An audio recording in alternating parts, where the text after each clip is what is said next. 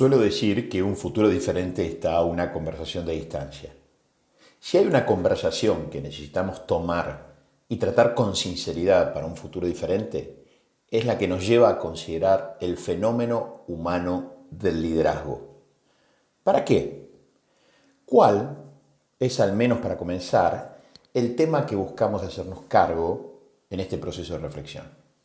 Uno de los primeros temas que consideramos necesario abordar se refiere a la reinterpretación del liderazgo como fenómeno para reencontrarnos con esa enorme posibilidad latente en los líderes comprometidos. Observamos que el sentido de contar con líderes capaces de ser una posibilidad para otros, ya sean organizaciones y aún sociedades o comunidades, estaba de alguna manera evaporándose por causa de una corriente de pensamiento la cual se encuentra realizando una especie de vaciamiento acerca de la importancia del fenómeno del liderazgo. Surgió entonces eh, en esta reflexión un propósito inicial, que es recuperar un sentido. Recuperar el sentido de un fenómeno social que aunque con poca probabilidad de éxito, el igualitarismo, a esta corriente filosófica me refiero, ha procurado anular en los últimos años. Fenómeno que el igualitarismo ha procurado anular, promoviendo aquella teoría donde cada uno es su propio líder y por lo tanto no hay necesidad de indagar en un fenómeno inexistente más allá de uno mismo. El igualitarismo, esta corriente filosófica a la cual me estoy refiriendo, es entonces un punto de vista una perspectiva que desatiende la diferencia humana individual que enriquece el conjunto, ya sea declarándola inexistente esta diferencia o declarándola insignificante, esto es vacía de significado, lo que en el final es una forma de declararla también inexistente.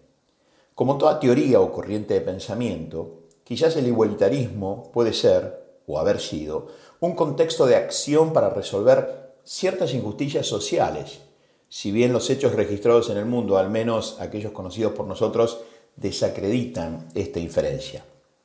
Si analizamos las últimas, por ejemplo, tres décadas, y en lo referente a la generación de líderes, en el mundo me estoy refiriendo, esta corriente ha sido muy poco funcional al compromiso de cubrir esa necesidad que el mundo expresa con recurrencia.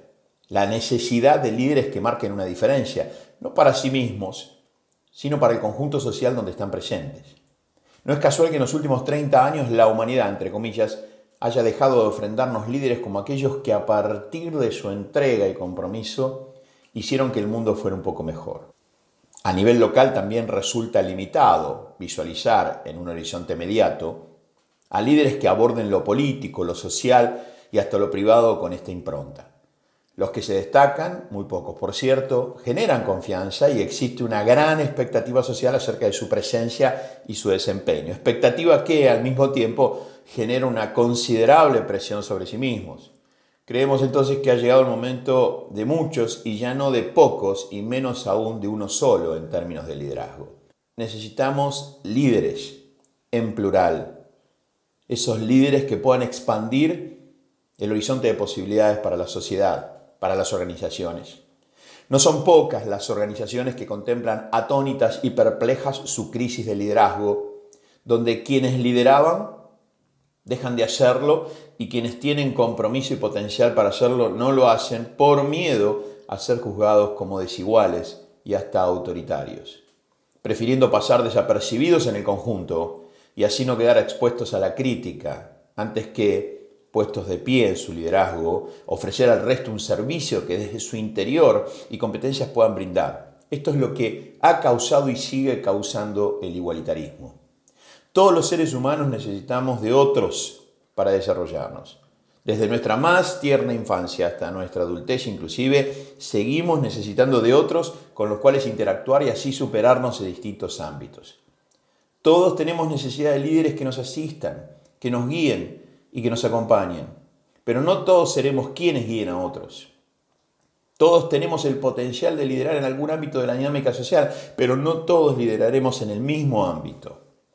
Pensemos por un momento que todos los seres humanos vivimos bajo el mismo cielo, pero no todos tenemos el mismo horizonte.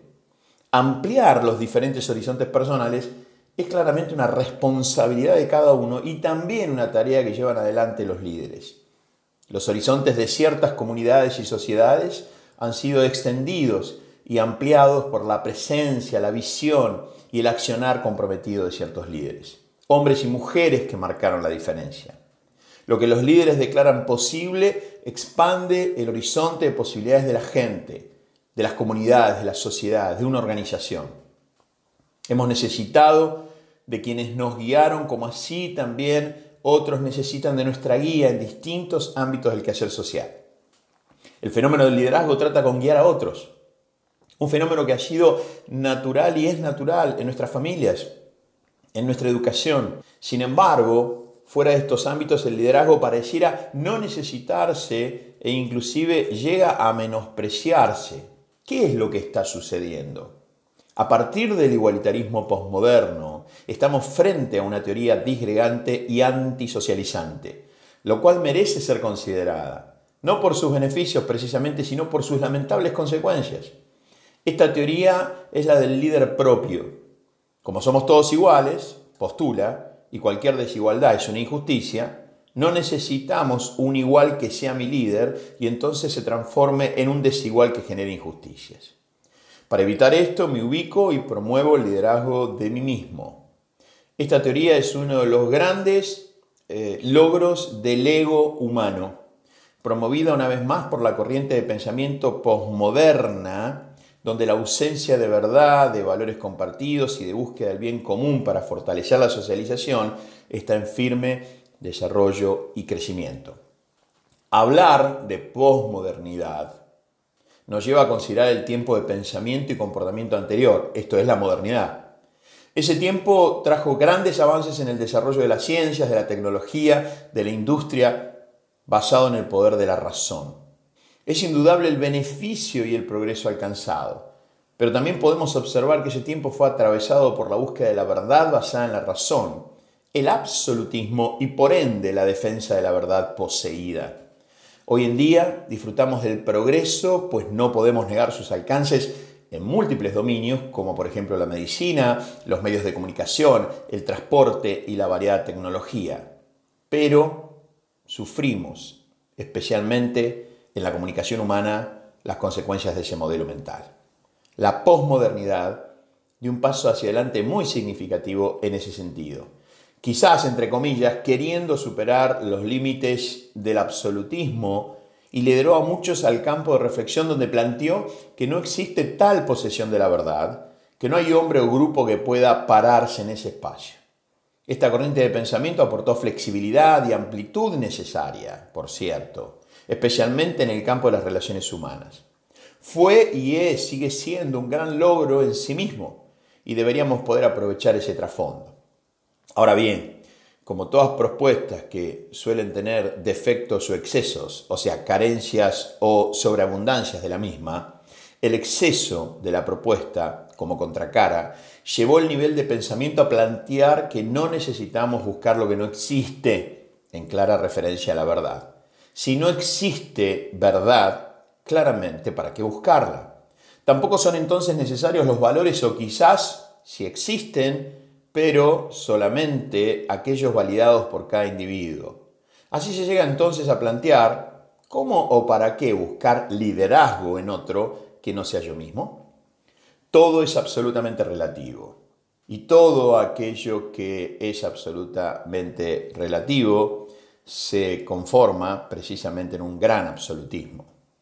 Todo es absolutamente relativo y por tanto, si es así, el mejor camino es yo mismo, lo cual constituye una manifestación típica del ego exacerbado, descarrilado y sin límites. La posmodernidad ha entronizado al ego, desplazando muy sutilmente al ser, entendiendo como tal a esa parte de cada individuo que le permite elegir qué verdad va a creer y qué valores impulsarán su acción y coordinación de acciones con otros. El ser como la globalidad del sujeto real existente con capacidad de elegir. Esta elección define su dirección, define una dirección, y para esta dirección el fenómeno del liderazgo Continúa siendo una realidad necesaria, ya sea para quienes, en algunos casos, son responsables de liderar, así como en otros son liderados y en otros para quienes tienen la posibilidad de compartir ese liderazgo, esa responsabilidad. Nietzsche decía, no sea que te encuentres peleando tanto contra el dragón que te termines convirtiendo en el dragón. En otras palabras, han sido y continúan siendo fuertes las voces que resisten a ciertos hombres y mujeres que con sincera convicción declaran y proclaman una posibilidad, un nuevo horizonte y hasta un mundo un poco mejor. Quienes resisten suelen terminar convertidos en aquello que resisten. La resistencia no es productiva y es uno de los rasgos sobresalientes de esa teoría de negación de lo diferente. Esta es el igualitarismo.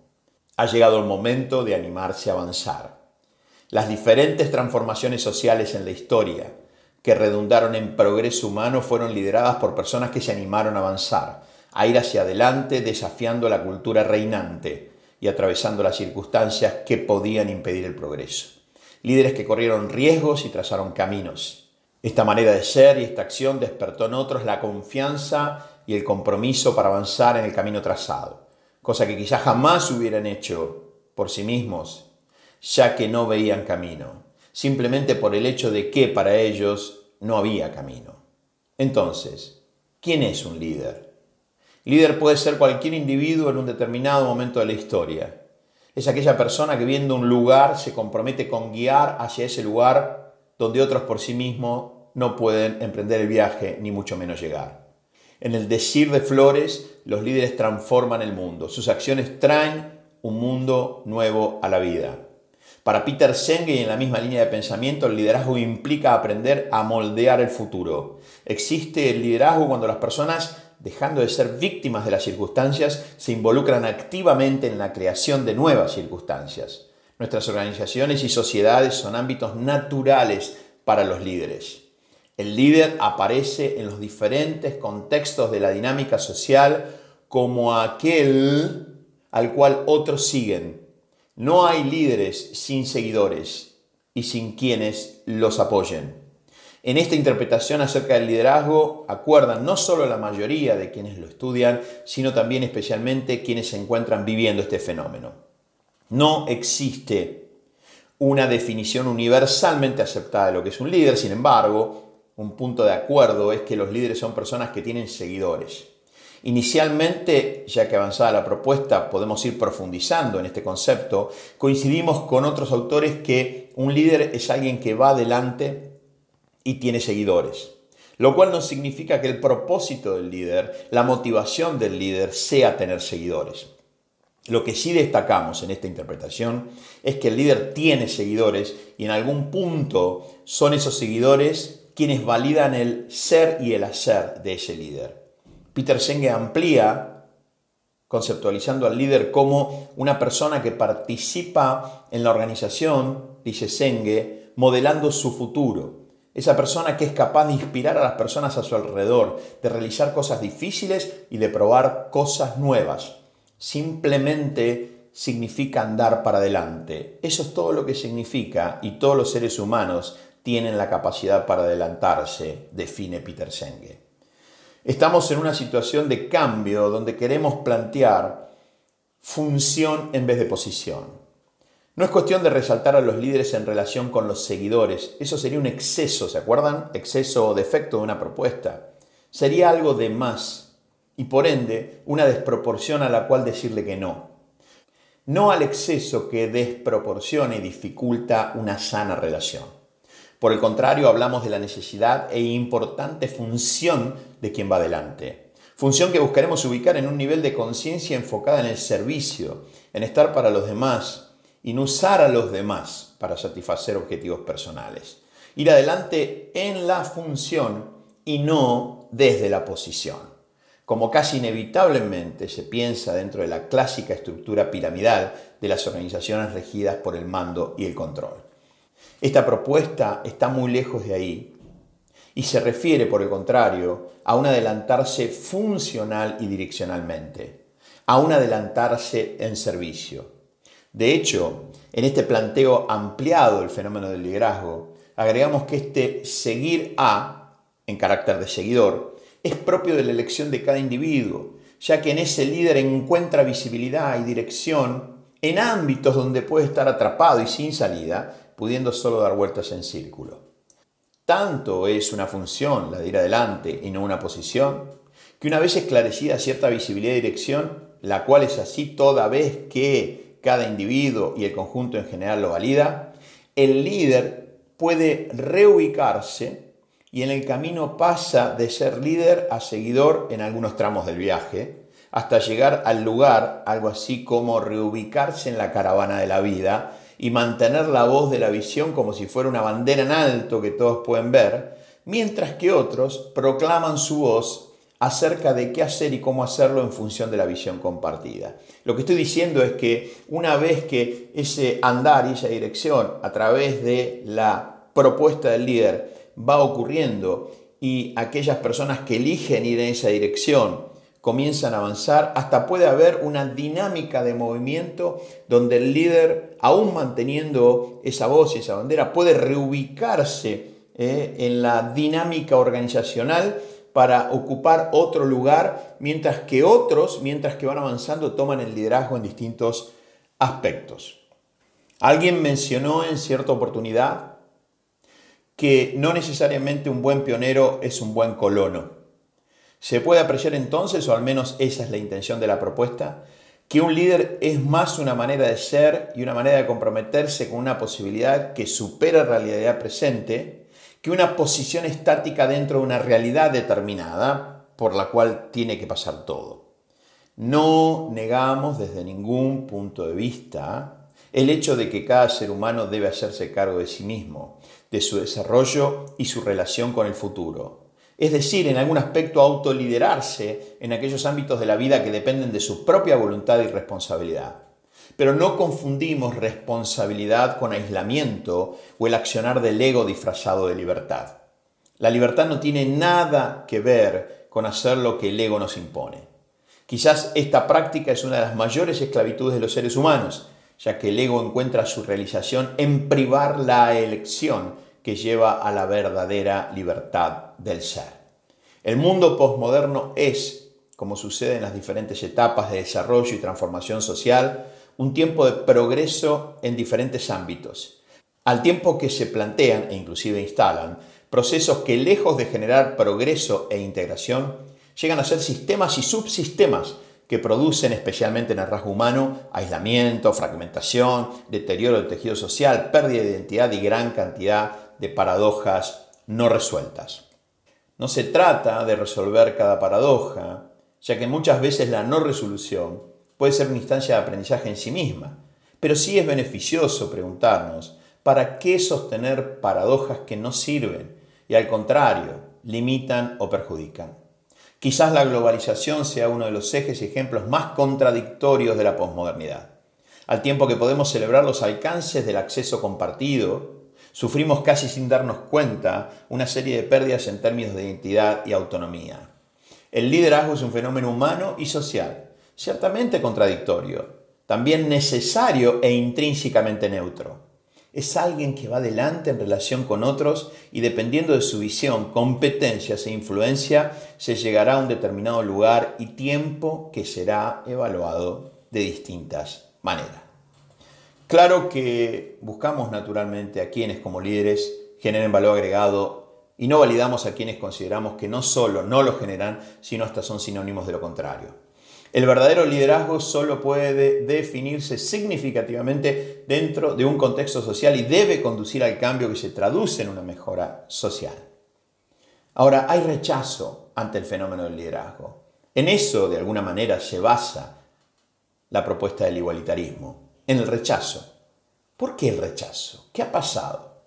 Nos preguntamos en nuestro proceso de observación y reflexión, ¿qué ha sido lo que produjo hasta cierto de alguna manera, rechazo de un fenómeno tan natural como necesario. Si evaluamos los grandes avances que surgieron a partir de la presencia de ciertos líderes, no nos quedaría sino alentar el desarrollo del fenómeno. Sin embargo, en los últimos años un conjunto importante de, entre comillas, especialistas ha trabajado y aún trabajan por la desconsideración y, si fuera posible, la anulación del desarrollo de líderes. ¿Por qué? Desde el punto de vista conceptual, teórico y filosófico, ya hemos planteado el impacto de la corriente del pensamiento postmoderna centrado este pensamiento en el igualitarismo. Desde una mirada más empírica, se observa a través de la historia y también en la actualidad, en organizaciones y sociedades, líderes que han hecho más mal que bien. Esto es indudable. Tanto como, simplemente trayendo un ejemplo, aquellos médicos cuyas prácticas no han sido de beneficio para cientos de pacientes en distintas comunidades. Ahora bien, frente a estos hechos reflexionamos y preguntamos, ¿la mala praxis de ciertos médicos descalifica el aporte de la medicina? Ciertamente que no, claro que no. Por otro lado, los resultados nefastos que ciertos líderes han generado y aún generan, ¿les confieren autoridad a determinados sectores para descalificar el fenómeno? Pareciera que sí, pero no es así y no es el mejor camino, la descalificación. Necesitamos la recuperación del fenómeno para generar el valor agregado que intrínsecamente tiene como responsabilidad el liderazgo. Pues bien, desde el nivel de pensamiento de esta propuesta, indicamos que procurar anular el fenómeno por el comportamiento de ciertos líderes no es responsable ni viable, ya que el liderazgo es un fenómeno emergente y natural, recurrente y social.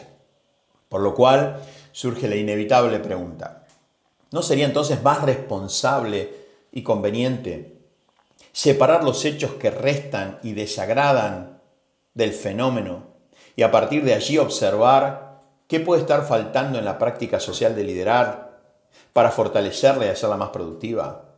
Esa práctica que sea más funcional a los intereses organizacionales y sociales. Los líderes necesitan ser esos seres humanos, mujeres y hombres maravillosamente diferentes. Hemos observado que el igualitarismo ha traído y continúa trayendo confusión, como así también pérdida de poder, ya sea personal y u organizacional. Creemos en la igualdad como existencia, como género humano, inclusive como posibilidad.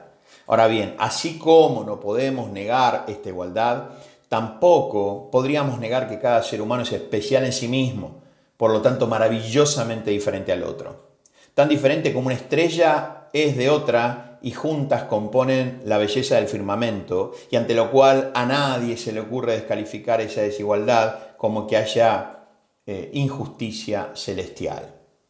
Esta maravillosa diferencia entre las personas nos permite a los seres humanos ubicarnos en distintos lugares y funciones en el firmamento de la vida, así como cada estrella es única, diferente y especial en la bóveda celeste.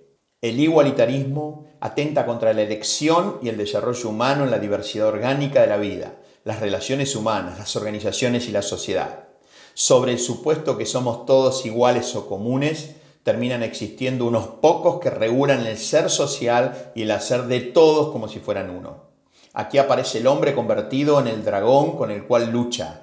Lucha contra la desigualdad y a favor de la justicia social y culmina convirtiéndose en aquel que decide por todos, no solo despojando del valioso recurso de la diversidad que enriquece, sino también levantando esquemas que aplastan y aplasten cuando sea el caso a quien piense de manera distinta, anulándolo como oposición.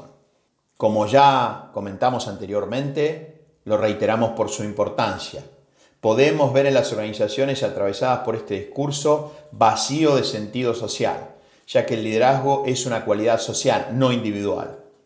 Que quienes lideraban también, produciendo valor agregado a las relaciones y a la organización, ya no desean hacerlo. Y aquellos que poseen ese compromiso y ese potencial ya no piensan en desarrollarlo. Han quedado paralizados por la sutil propuesta de no generar desigualdades. La irresponsabilidad y el miedo son las dos caras de una propuesta vacía. Quienes sostienen esta propuesta anti-liderazgo, al escuchar esta reflexión que ustedes están escuchando en este momento, rápidamente juzgan que creemos en los líderes mesiánicos o autoritarios. Nuevamente, ¿qué tiene que ver un estilo de liderazgo como el mesiánico autoritario con el fenómeno? Es como pretender descalificar a la medicina por el estilo, la incapacidad y la responsabilidad de algunos médicos. Al respecto, no creemos valga el énfasis y la aclaración en el líder mesiánico, tampoco paternalista y menos aún autoritario. Muy por el contrario, creemos en el liderazgo como un fenómeno de servicio social y colectivo. En otras palabras, nuestro tiempo reclama muchos líderes dispuestos a servir y generar nuevas realidades, donde se promueva el desarrollo sustentable y no solo aquellos capaces de solucionar la coyuntura socioeconómica de una organización o comunidad. Creemos en la necesidad del fenómeno, pero no como algo excepcional, sino como algo ligado al hombre como ser vivo y social y a las organizaciones y sociedades como organizaciones vivas.